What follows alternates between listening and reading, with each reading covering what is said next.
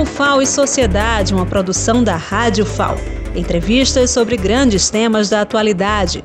Toda semana um episódio novo, de segunda a sábado, com audições às 11 da manhã, às 5 da tarde e às 11 horas da noite. O FAO e Sociedade, apresentação Lenilda Luna. Olá, ouvintes da Rádio FAO, estamos iniciando mais um programa, o FAO e Sociedade, e hoje vamos falar de educação no campo com a professora Ana Verne, que é doutora em Estudos Sociais e Políticas de Educação na Universidade de Valência, Espanha, e é professora aqui do nosso Centro de Educação da Universidade Federal de Alagoas. Ela participou do Consune no início desse mês de dezembro onde foi aprovada uma ação que se chama Escola da Terra. E esse, essa ação tem parceria com o Fórum Estadual de Educação no Campo e também com uma secretaria do MEC, que é um verdadeiro guarda-chuva de inclusão política, porque é a Secretaria de Educação Continuada, Alfabetização, Diversidade e Inclusão. Então, muita coisa, né, professora? Mas vamos destrinchando devagar. Bem-vinda ao programa Faz Sociedade. Obrigada, Lenilda. É, obrigada por esse canal, né? Que eu acho que é importante divulgar as ações, é prestar contas também, não é? Para a sociedade é, do que a gente faz aqui dentro da universidade. Essa é uma ação importante, a gente é, tem que entender num conjunto de retomada das políticas sociais, né? Mais notadamente da educação. É, a gente está num governo que se preocupa mais com essa questão do acesso da população a direitos básicos e discutir o direito de acesso com qualidade à educação em escolas do campo faz parte desse movimento. Então, as universidades públicas foram convocadas pela Secretaria da Diversidade, a professora Maria do Socorro, que atua como na diretoria de educação do campo, né, da SECADI, é, nos convidou a retomar essa ação tão importante, a Escola da Terra, que não é a primeira vez que é desenvolvida na UFAL, ela foi ofertada já duas outras vezes, coordenada por outros colegas, inclusive a professora Cristiane Pepe, é, e é uma, uma ação que se volta para a formação de professores que atuam nas redes municipais de educação dos municípios aqui do estado de Alagoas. É, é uma ação importante porque se volta para um modelo de escola que se organiza é, de forma diferenciada. Então, as escolas é, que serão envolvidas nesse processo de formação são escolas multisseriadas, ou multietapas, ou multiano. É, e em cada escola você tem a organização do trabalho pedagógico a partir de agrupamento de estudantes que estão em diferentes é, anos do ensino fundamental, numa mesma sala. Então, fazer a gestão pedagógica de um processo de ensino dessa natureza exige também pensar uma formação de professor que atenda a essa especificidade. E é isso que a Escola da Terra tem, tem feito, né? A, desde a sua criação. Então, é uma ação importante. É, nessa edição, o, a Ação Escola da Terra vai é, envolver cinco municípios do estado que aderem ao programa voluntariamente, né? não há uma obrigatoriedade. Então, nós vamos atender nessa edição a, a Coité do Noia, Craíbas, é, Lagoa da Canoa, Giraldo Ponciano e Traipu.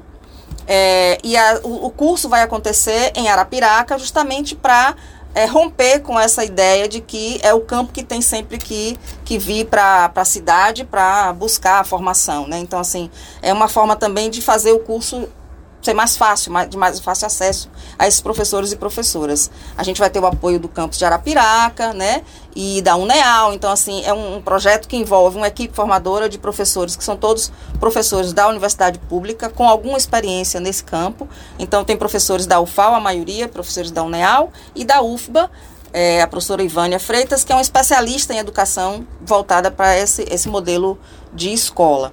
Então, é uma ação que nos deixa feliz porque a gente acaba é, cumprindo um papel social importante. É, e aí também é importante dizer que há um potencial, a meu ver, de articulação dessa ação, que é uma ação de formação continuada né, de professores, é, que são, serão 128 cursistas mais ou menos, é, e é uma ação importante porque ela tem um potencial de articulação tanto com os movimentos sociais quanto com as universidades, mas ah, possibilita que a gente também conheça um pouco melhor essa realidade. Então, a ideia é que a gente institucionalize ainda mais o projeto dentro, a ação dentro da universidade e possa levantar dados sobre o trabalho pedagógico em escolas muito sério. Né? Então, aproveitar esse contato maior com os professores e professoras e entender melhor como essa, essa, esse trabalho pedagógico acontece. Então, assim, para quem está nos ouvindo e não conhece bem essa realidade da educação no campo, às vezes numa escola rural a professora tem lá é, alunos de 7 anos, de 10 anos, de 12 anos, de 15 anos, que estão em níveis educacionais diferentes e ela precisa, na mesma sala, no mesmo horário, dar é, acompanhamento e, e colaborar com a formação desses diferentes alunos. Se é desafiante para um professor preparar um plano de aula para uma turma uniforme, que tem a mesma idade, tem o mesmo nível de conhecimento, tá? Imagine para esse professor lidar com essas diferentes realidades dentro de uma mesma sala de aula. É isso que é o desafio dessa formação continuada. Exatamente. Então, agora é importante entender que a gente não parte do zero. Não é a universidade que vai dizer a esses professores como eles vão trabalhar. É importante ouvi-los, entender como eles já fazem, que desafios eles encontram e como eles superam esses desafios. Então, os módulos de formação, eles estão pensados é, para dialogar pensados em áreas específicas, mas com uma unidade que atravessa todo o curso, que é pensar justamente como realizar o ensino é, nessa realidade, nesse contexto, como você mencionou. Então, é preciso considerar que há, um, um há um, uma uma prática já, já há uma vivência desses educadores e educadoras nessas escolas. Então, ouvi-los, dialogar com eles, entender como eles já fazem é fundamental, para que a gente possa aproximar o máximo possível o que a gente vai levar como formação dessa realidade, das, das, das demandas reais desses professores, né? Então, e é importante também, Lênio, lembrar que é, a, a luta pela defesa dessas escolas, porque elas são uma realidade, é, é, a gente não tem dados atualizados a nível nacional, mas a gente sabe, pelos os dados mais recentes, que é, pelo menos 50% a 60% das escolas do campo no Brasil, e principalmente Nordeste, são escolas no modelo multissérie, multiano, multidade. Então, assim, a gente precisa olhar para essa realidade e entender que esses meninos e meninas precisam é, olhar a sua realidade de forma positiva, entender que o campo é um campo de vida, de história, de conhecimento, de cultura, de saberes, e a formação permite isso. É olhar a, a, o seu território, o seu espaço, não pelo que falta, simplesmente. Inclusive, a falta por conta da ausência de políticas, né? Que olham os sujeitos do campo como sujeitos de direitos. Então, é, você utiliza o espaço da escola como espaço de afirmação das identidades, dos direitos das, daqueles sujeitos, dos saberes. Então, é importante você entender que precisa conhecer a história geral, mas também conhecer como a tua comunidade rural se formou, quem é a liderança da tua comunidade, a importância da benzedeira, a importância da ceramista, das pessoas que ali localmente têm saberes que nem sempre estão no espaço da escola. E a proposta de formação olha para isso. Agora, Ana, quando a gente observa as últimas décadas, dá para dizer que a gente avançou bastante, né? Porque assim, eu lembro que no debate da LDB, que foi promulgada em 96, 1996, no início dos anos 90, se debatia muito a realidade do professor leigo nas escolas do campo, ou seja, os professores que ensinavam nessas escolas rurais muitas vezes não tinham nem o magistério, né, Isso. que era o, o ensino médio profissionalizante da época para formar professores alfabetizadores. Não tinham nem isso, muitas vezes. Que dirá pensar nesses professores terem um curso universitário em educação. Era é, naquele momento era longínquo. Hoje a gente já vê universidades com campos no interior formando professores. É, teve uma grande chamada e turmas para que esses professores leigos pudessem ter uma formação. Quer dizer, foi uma grande luta pelo avanço da educação nesse país. Isso. E, é, e, e, só é possível a gente hoje ter é, licenciaturas em educação do campo, cursos de agroecologia como a UFAL tem, que formam é, é, jovens da juventude, jovens do movimento social, jovens que estão nas áreas de assentamento e de acampamento de reforma agrária, porque teve essa luta toda de quase 30 anos, né? Então, assim, é fundamental que a gente considere exatamente essa história. Não era possível pensar hoje curso de aperfeiçoamento, graduação, especialização, em algumas universidades que já têm um, um trabalho um pouco mais adensado, até pós-graduação, voltada para professores, professoras, a juventude que está no campo, né? Então, assim, isso é fundamental porque garante direitos é, e faz uma reparação histórica que é, que é necessária, mas a gente ainda precisa é, avançar bastante principalmente é, é, porque, mesmo com a interiorização das universidades, a gente ainda tem muitos estudantes que precisam se deslocar, né? principalmente nos cursos universitários. A própria UFAL, é, você olha o pátio da universidade e principalmente à noite, a quantidade de ônibus ainda é bastante significativa. O que significa dizer que tem uma demanda ainda de formação bastante significativa e que a gente tem atendido. E é uma, uma alegria muito grande que a gente possa retomar essas políticas. Então a SECADI começa pela ação Escola da Terra, mas já abre é, outros editais, como o Parfor, para que as universidades mandem suas propostas e possam ir ampliando e aprofundando essas políticas de formação voltadas para essa realidade do campo. Essa ação Escola da Terra, que foi aprovada no Consune, ela vai se desenvolver a partir de agora como? Qual vai ser o período de inscrição? Onde esses professores vão se inscrever? Se serão nas prefeituras dessas cidades? Qual o período desse curso? Como é que vai ser a execução dessa ação? Perfeito. Essa é uma ação que acontece em parceria da universidade, com a SEDUC, com a Secretaria do Estado da Educação, e com as CEMEDs que estiverem envolvidas nessa edição, né? Como eu já falei, os municípios. Então, nessa parceria, a, a, as, as secretarias vão definindo com, com metodologias próprias quem vai aderir, quem vai fazer parte da formação nesse momento. Priorizando, claro, quem, quem atua em mais turmas, quem atua com mais alunos, enfim, os critérios as secretarias têm autonomia para definir, não é? é? Então, essas turmas já foram montadas, já foram organizadas, porque a gente está numa negociação desde junho desse ano, né? Então, o trâmite dentro do MEC, dentro da universidade, da universidade com as secretarias. Então, essas turmas estão formadas nos municípios que eu mencionei.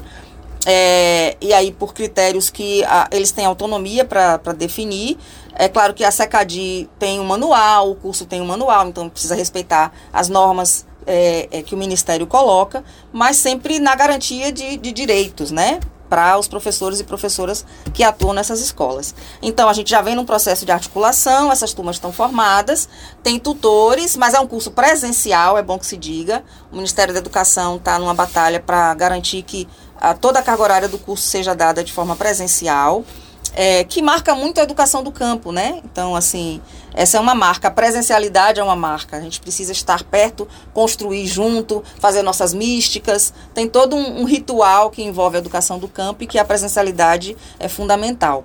É, então, a gente vai envolve ação de formação dos tutores que vão acompanhar nos municípios essas ações. Então, porque o curso se dá em dois tempos é, do que a gente chama de pedagogia da alternância. Tem o tempo universidade, que é o período em que eles vão vir para as formações, que vão acontecer em Arapiraca. É, são seis módulos de formação em áreas específicas. É, e eles têm um tempo escola, tempo comunidade, que é o retorno. Eles retornam para a comunidade e vão desenvolver a, as propostas formativas que forem elaborando ao longo do curso. Então, é, esse tempo comunidade é acompanhado pelos tutores, pelas secretarias, e nós vamos também fazendo esse acompanhamento. Então, é, é uma, um, uma ida e volta o tempo inteiro é, da universidade, das discussões mais conceituais, teóricas, metodológicas, para a própria realidade, né? Então, assim, esse diálogo nesses dois tempos de construção de saberes, né? Tempo universidade e tempo escola-comunidade. Isso é fantástico. Então, assim, é, a gente vai desenvolver o curso de efetivamente as, as aulas, né? Vão começar agora, é, a aula inaugural deve acontecer na última semana, quase última semana de dezembro. É, e depois a gente começa com os módulos de formação de entre janeiro e fevereiro até junho, mais ou menos, do ano que vem. E, e, a universidade vai certificar, enfim, a gente tem uma expectativa muito boa, inclusive de que se, se tudo caminha bem, a gente possa, inclusive, numa próxima oportunidade, apresentar uma proposta de especialização, né? A própria turma que fez a, a, o aperfeiçoamento possa avançar para uma especialização. Vai, vai depender muito de como as coisas caminham, né? É isso. Trabalho bonito mesmo. e é, o Fórum Estadual de Educação do Campo é um parceiro. O que é esse fórum? O Fórum Estadual Permanente de Educação do Campo é um fórum que existe desde 2014. É, ele é um fórum que congrega várias instituições, é, sindicatos, movimentos sociais, ah, representações das secretarias de educação do município, mas a maioria, as universidades, né, a UNEAL, a UFAL estão lá, é, o IFAL, então assim, mas é um, é um fórum que congrega instituições, entidades, lideranças que estão ligadas de alguma forma à educação do campo. E a gente vem construindo, ajudando a construir as políticas de educação do campo no estado de Alagoas. Vou dar um exemplo. A gente tem uma resolução chamada Resolução 040, é, que ela é uma resolução estadual do estado de Alagoas para a educação do campo no estado. E a, a construção dessa resolução foi possível também pela articulação do próprio Fórum de Educação. Então, é um espaço importante de debate, de reflexão sobre a educação do campo no Estado é, e, de, e de acompanhamento, digamos assim, das políticas de educação do campo no Estado. A gente precisa fortalecer o próprio fórum, né? É, é ficar o tempo inteiro mobilizando as, as instituições para que elas participem. E é, é, um, é um parceiro porque é quem nos ajuda nessa articulação, nessa mobilização. Então, esse programa chama o FAO e Sociedade justamente para divulgar essas ações que relacionam a nossa universidade com a sociedade onde ela está inserida. E a gente viu aqui nessa conversa que é exatamente isso, né? Nessas ações como a Escola da Terra, que a universidade vem fazendo, mesmo com todas as dificuldades, né, Ana? Com todos os entraves, mas essa é a, a ação importante da universidade, desenvolver socialmente também, né? Além de economicamente, de todas as ações, mas elevar a qualidade de vida da sociedade alagoana é uma nossa missão. Isso, perfeito. E, e não é negando o, o, rural, o campo dos nossos territórios que a gente vai conseguir isso, né? Então, não só a ação Escola da Terra, mas a residência agrária, o curso de agroecologia, outras ações que a universidade desenvolve. E se a gente pensar, os nossos cursos atendem a muitos estudantes do interior, né? Então, assim, é fundamental essa afirmação a, a gente tem é, uma ruralidade que foi invisibilizada, apagada. Então, políticas como essa são políticas de afirmação dos sujeitos, dos seus territórios, das suas realidades, né, enquanto, enquanto sujeitos. Então, é, é fundamental que essas ações sejam fortalecidas e a universidade cumpre um papel social fundamental. Professora Ana Werner, é sempre um prazer conversar com você. E a gente já aproveita, né, porque estamos nos últimos dias aí de dezembro. É para desejar um feliz Natal, feliz Ano Obrigada. Novo, muita energia para continuar esse Oba. trabalho. Obrigada, Lenilda. E assim a gente encerra esse programa UFAO e Sociedade, desejando também à comunidade universitária, aos nossos ouvintes, às nossas ouvintes, um feliz Natal e feliz Ano Novo e que a gente em 2024 continue com muita parceria no UFAO e Sociedade. Até a próxima semana.